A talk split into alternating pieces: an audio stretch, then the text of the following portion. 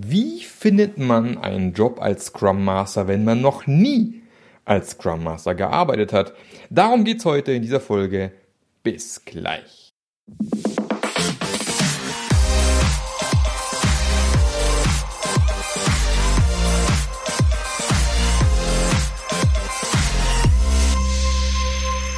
Herzlich willkommen beim Passionate Scrum Master Podcast. Schön, dass du wieder mit dabei bist um das ein oder andere mitzunehmen, was man so als Scrum Master im Handgepäck braucht, um erfolgreich als Scrum Master zu arbeiten.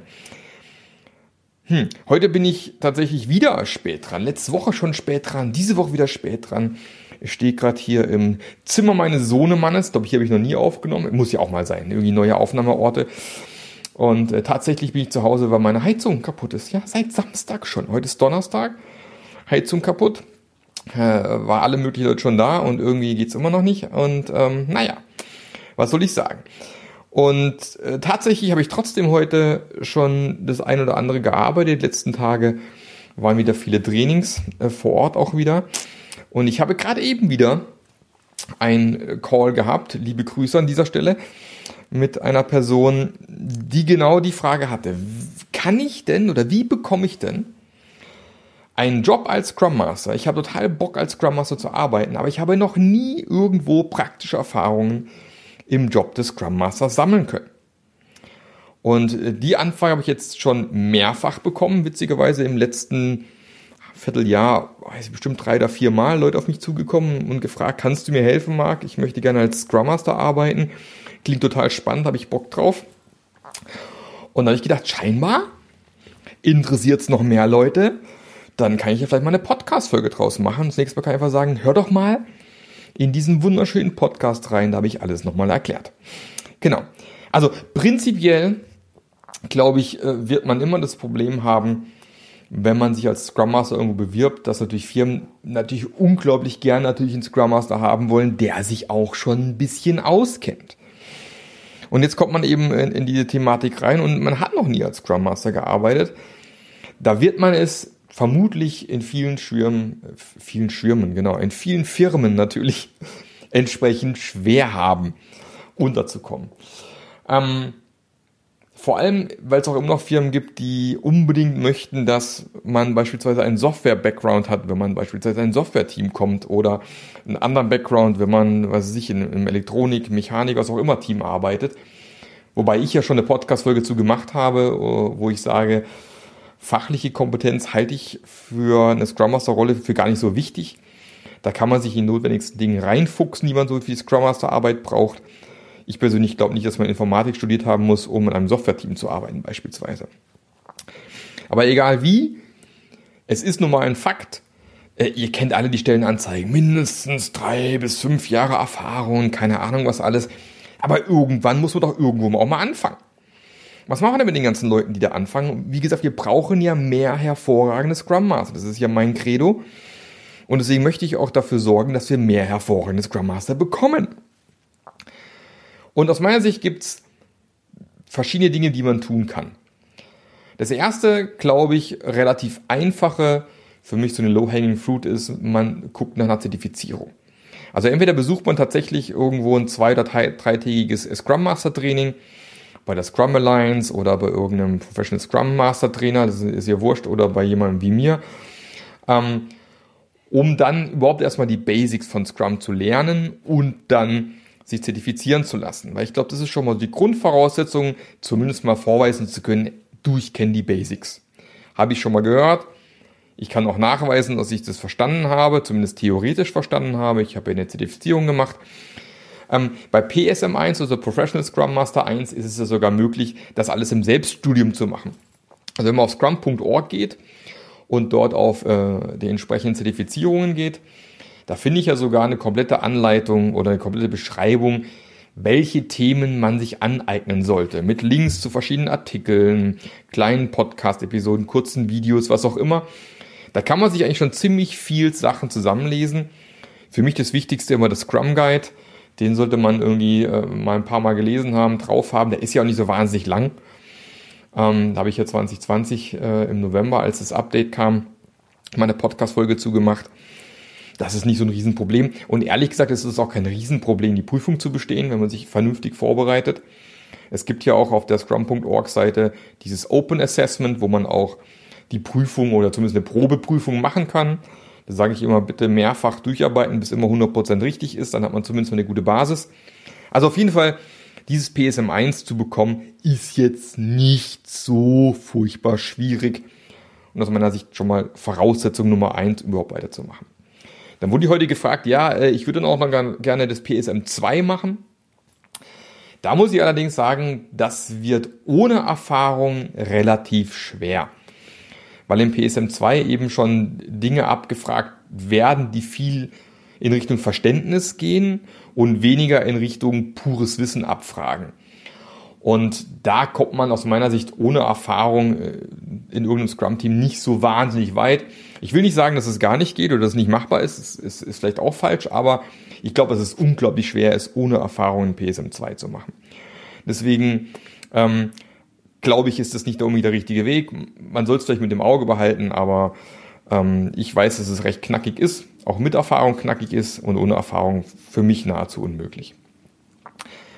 Dann vielleicht nicht unbedingt sofort kündigen, sondern schau, schau einfach mal äh, in deiner aktuellen Firma, gibt es irgendwo die Möglichkeit, in irgendeiner Form vielleicht schon so ein kleines Scrum-Team mal aufzusetzen und damit zu arbeiten.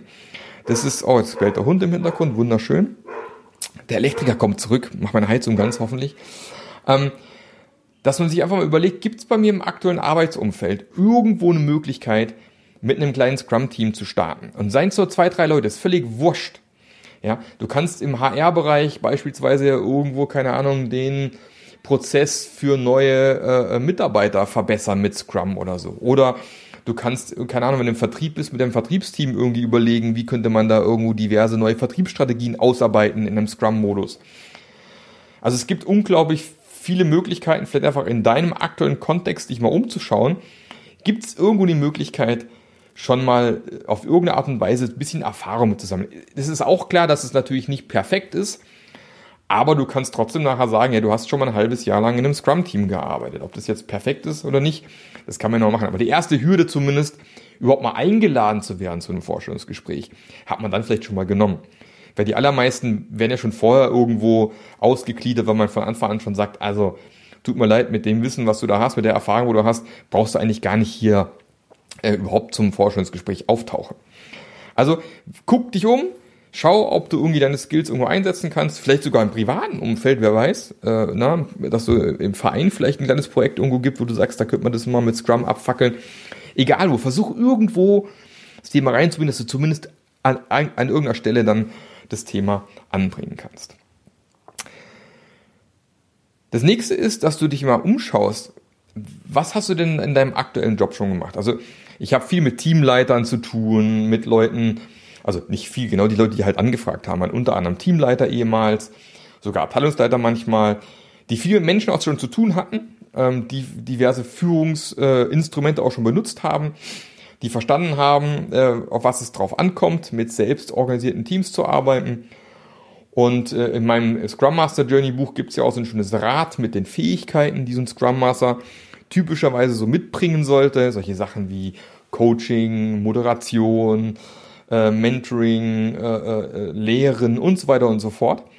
Ja, schau dir mal so das Rad beispielsweise an und überleg dir dann, wo stehe ich denn bei diesen Fähigkeiten? Also, wo habe ich vielleicht in meinem vorherigen Job oder auch im aktuellen Job Dinge genutzt, die hier in diesem Rad benannt werden? Ja, und ähm, ich bin mir gerade auch gar nicht sicher, es könnte sogar sein, da gab es auch schon eine Podcast-Folge zu. Ich bin mir sogar ziemlich sicher, dass es eine Podcast-Folge gab. Würde mich wundern, ja, wenn es keine gab. Ähm, guck mal kurz durch, findest bestimmt irgendwo die Folge. Vielleicht bin ich auch noch äh, so nett und pack's in die Shownotes.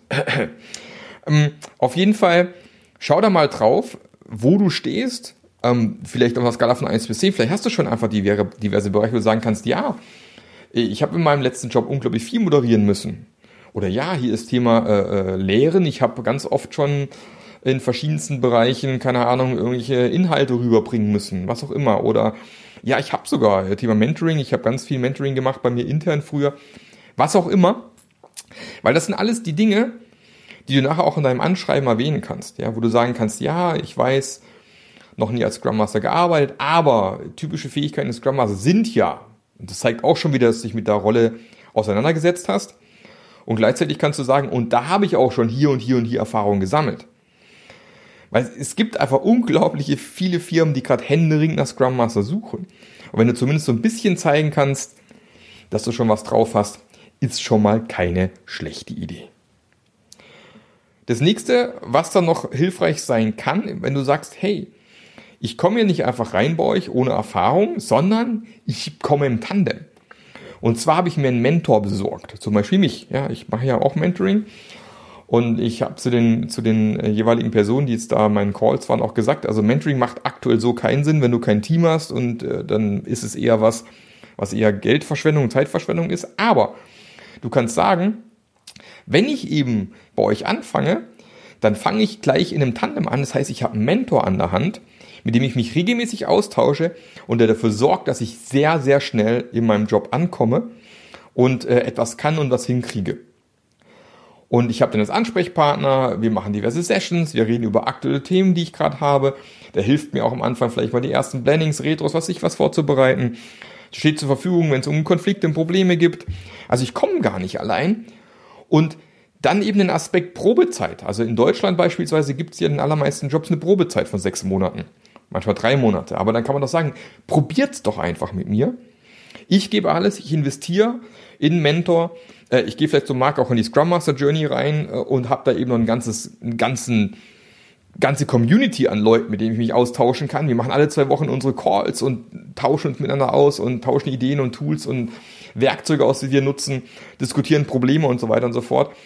Und das zeigt einfach dann eben auch deinem zukünftigen Arbeitgeber, du meinst es ernst, du willst dich wirklich reinhängen und du kommst nicht einfach dahin und willst dann quasi on the job lernen, wie es geht, sondern du lässt dich auch noch aktiv begleiten und tust selber noch ganz viel dafür, dass du sehr schnell in dieser Scrum Master Rolle ankommst.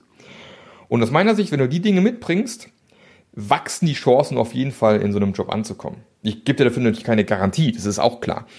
Aber wenn du wirklich noch nie irgendwo als Scrum Master gearbeitet hast, aber das Gefühl hast, der Job des Scrum Masters könnte für dich attraktiv sein, dann wie gesagt, Mach Zertifizierung. Schau vielleicht, ob du in deinem, bei deinem aktuellen Arbeitgeber irgendwo Scrum einsetzen kannst oder im privaten Umfeld. Schau dir an, welche Fähigkeiten Scrum Master hat und schau, wie du vielleicht aus deinem vorherigen Jobs da Fähigkeiten schon aufgebaut hast, die du einfach auch nennen kannst. Such dir einen Mentor, den du sagst, okay, ich bringe einen Mentor mit. Natürlich am besten mich, ist ja klar. Ähm, und dann geh vielleicht auch in solche Sachen rein wie die Scrum Master Journey am Anfang. Also biete es einfach mit an, dass du zusätzlich auch investierst in dich, dass du das auch selber zahlst vielleicht sogar. Oder die Firma beteiligt sich vielleicht sogar in die Investition, wer weiß. Und bring auch ganz klar raus, dann im ersten Gespräch, es gibt ja eine Probezeit. Vielleicht sogar am Anschreiben. Und ähm, sag den Leuten, ihr habt ja die Möglichkeit, mich quasi Anführungsstrichen zu testen. Und ich glaube, ich kann's. Ich bin überzeugt. Wenn ich auch noch Begleitung habe, dann erst recht. Und wenn es nicht klappen sollte, habt ihr immer noch die Möglichkeit, die Reißleine zu ziehen. Und ich glaube, wenn du die Dinge alle mitbringst, dann steht dir vielleicht deinem Job als Scrum Master, deinem Traumjob als Scrum Master vielleicht auch nichts mehr im Wege. Wie gesagt, wir brauchen mehr hervorragende Scrum Master. Und wenn du dann noch von mir begleitet werden willst auf dem Weg, ich glaube, dann müsste alles wunderbar klappen. Ähm, falls du diese Podcast-Folge zum Rat nicht findest, in meinem Scrum Master Journey Buch findest du natürlich auch noch mit drinne. Ähm, von dem her, das sollte eigentlich kein Problem sein, da entsprechende Infos irgendwo herzubekommen. Ansonsten wünsche dir viel Erfolg dabei. Ich drücke die Daumen, dass es mit den Bewerbungen klappt und äh, hoffe, dass es funktioniert. Und wenn du jetzt Arbeitgeber bist und ihr sucht nach Scrum Master, dann ähm, ist es auch eine Variante zu sagen, okay, äh, lass uns doch mal mit einem unerfahrenen Scrum Master versuchen.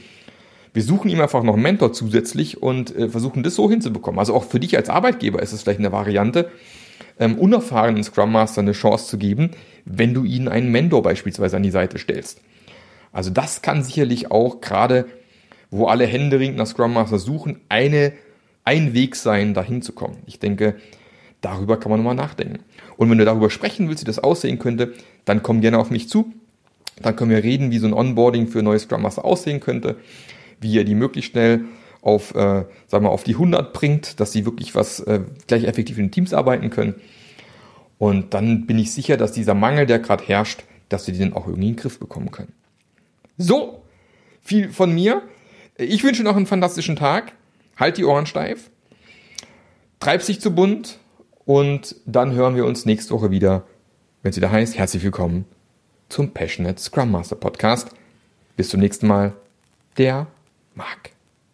Der Podcast hat dir gefallen? Dann sorge auch du für eine agilere Welt und unterstütze diesen Podcast mit deiner 5-Sterne-Bewertung auf iTunes. Und für mehr Informationen besuche www.marklöffler.eu. Bis zum nächsten Mal.